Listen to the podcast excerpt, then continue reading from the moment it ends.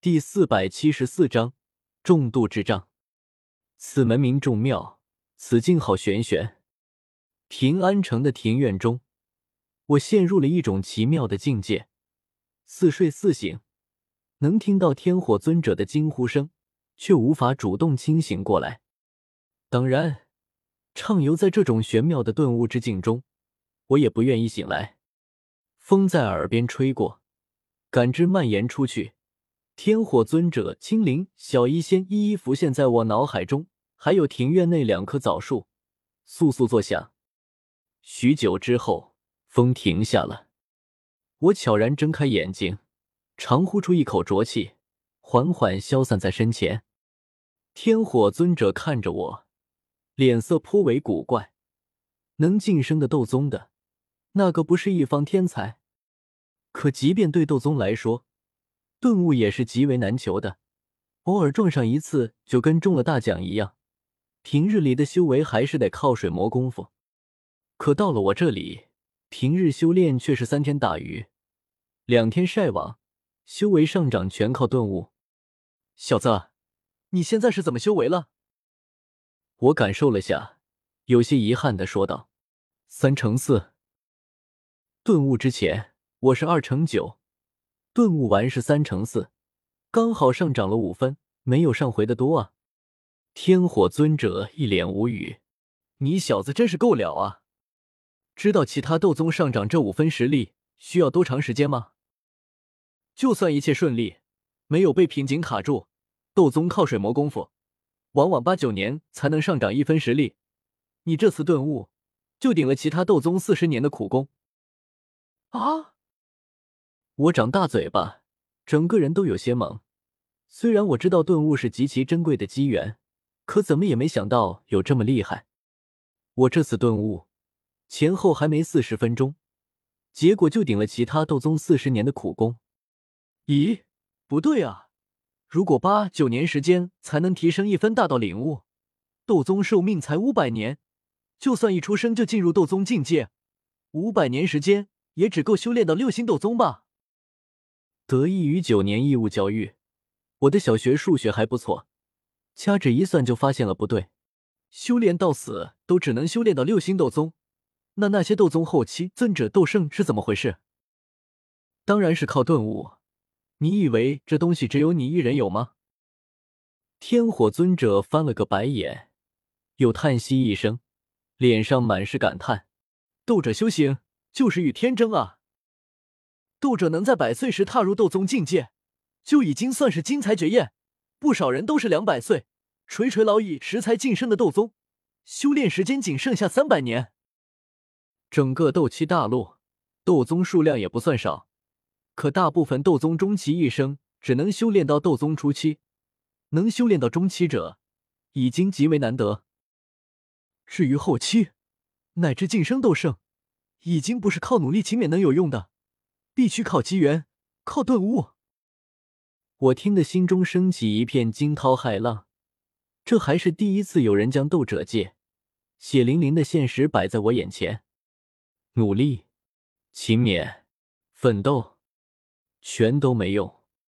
把你的寿命除以修炼速度，你就会发现你的修为上涨幅度根本赶不上寿命流逝的速度。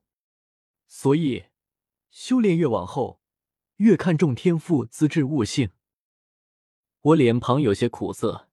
要知道，我的天赋资质并不好，十六岁才斗之气六段，而萧炎十一岁就晋升一星斗者，斗之气六段，他估计九岁的时候就达到了，比我早了足足七年。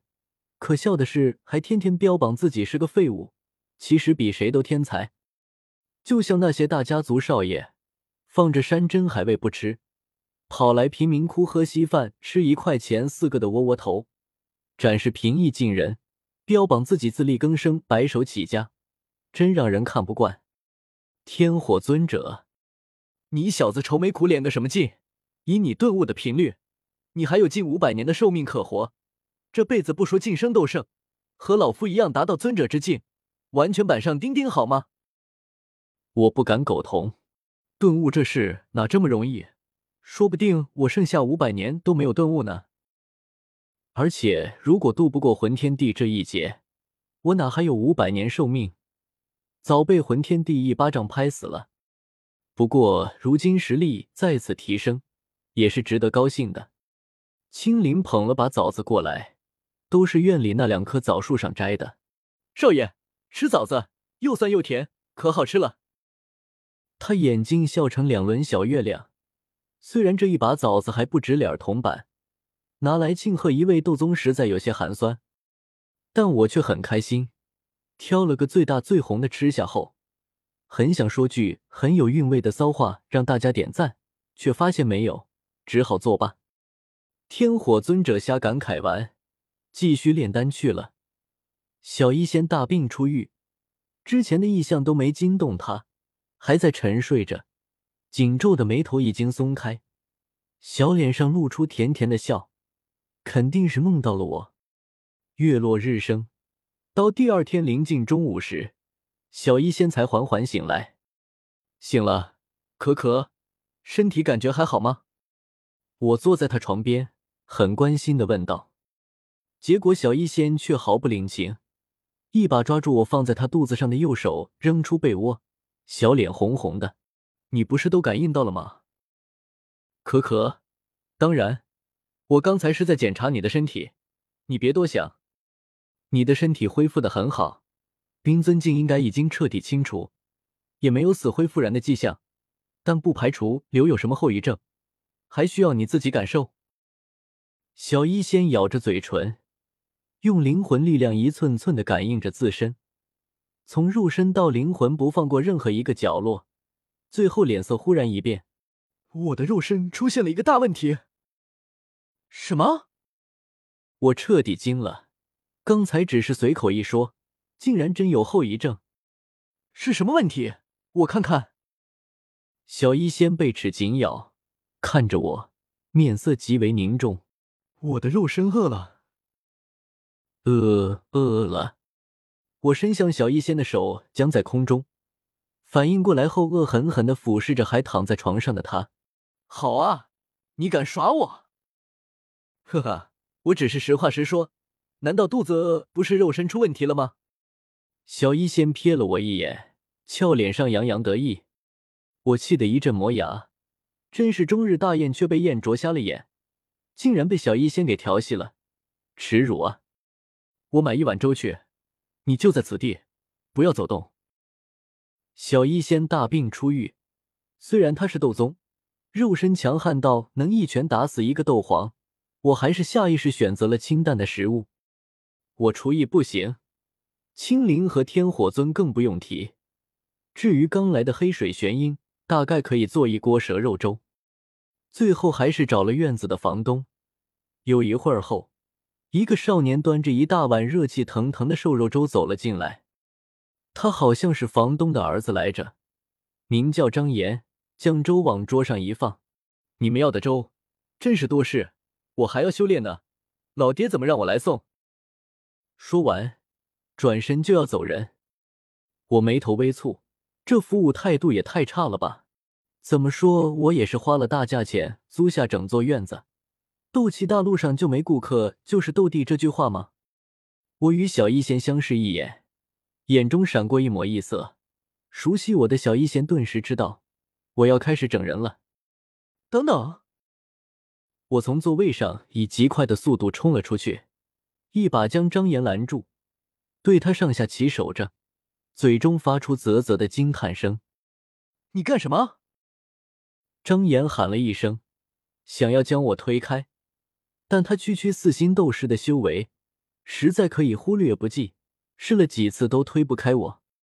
最后，我主动松开手，满脸惊讶欣喜的看着他：“你这资质，你这天赋，少年，你听说过八极崩吗？这是一门极其强大的斗技，修炼之后可以越阶而战，你要学吗？”赵岩惊疑不定的看着我，刚才的拉扯中，他知道自己不是我的对手。你是卖斗气的？我，我笑呵呵看着他。你这资质，你这天赋，不用钱的。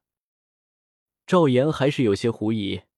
我知道是时候露一手了，当即泄露出半丝气息，然后右手一握，斗气离体凝聚成一柄长剑，笑而不语的看着他。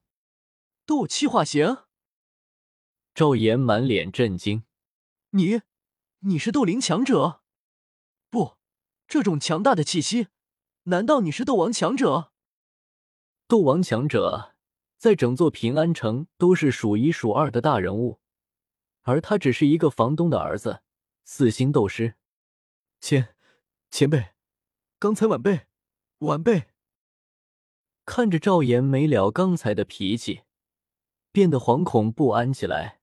我叹了口气，强者的生活就是这么朴实无华且枯燥。一旁的小医仙已经快憋不住笑意，俏脸通红。我干咳一声，满脸正色：“你的资质，你的天赋，八极崩是一门极其强大的斗技，只是入门的第一关极其困难，不知道你能否通过？”赵岩愣了愣，没想到我竟然没有追究之前的事。而且还要继续传授他这门斗技，这可是斗王强者！哈哈，我就知道，我就知道，我赵岩的天赋极强，我是个天才，只是没有人看出来而已。今天终于有人看出来了，而且还要传授他一门很强大的斗技，这是天大的机缘。果然，书上那种跳崖的奇遇的事情都是真的。赵岩喜笑颜开，前辈，请你考验我吧。无论多么困难，我都一定能通过的。我心中强忍住笑意，偏头看向小医仙，却被他瞪了一眼，示意我别玩的太过分。我只好悻悻从那戒中掏出一块金属块，把这个吃了。云牙金。赵岩再次震惊，这金属他在拍卖场里见过，是一种珍贵金属，一斤就要六千金币，眼前这么大一块。至少得有十斤吧，那就是六万金币。不愧是斗王强者，底蕴深厚。前辈吃了云牙精，我就能修炼八级崩了吗？我只看着他，不说话。赵岩以为自己问了句废话，忙又道：“可是这么大一块云牙精，这东西这么硬，我怎么吃下去？”我抬剑，剑光凛冽飘渺，剑落。云牙金已经被切成一百块，整整齐齐摆在桌面上，而那张只是普通木头制作的桌子，却分毫未伤。这一手让少年心生震撼，这是何等精准的控制力！这时的云牙金已经变得极小一块，赵岩拿起一块，有些为难起来：“前辈，吃了它，我就能修炼八级崩了吗？”我不说话。赵岩一咬牙，将这小块云牙精仰头吞了。这并不难，就跟我之前吃枣子一样，枣核能轻易吞下。他扭头看向我，我自然没有什么表情，就静静看着他。他有些不好意思，继续开始吃云牙精，一口气将整整十斤云牙精吃了个干干净净，真是好胃口。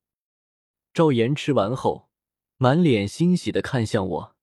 前辈，我吃完了，可以修炼八级崩了吧？我摇摇头，很遗憾，你没有通过这次智商测试。根据你的表现，你的智商指数为一点三，属于重度智障，无法修炼八级崩。什么？赵岩愣了愣，什么智商测试？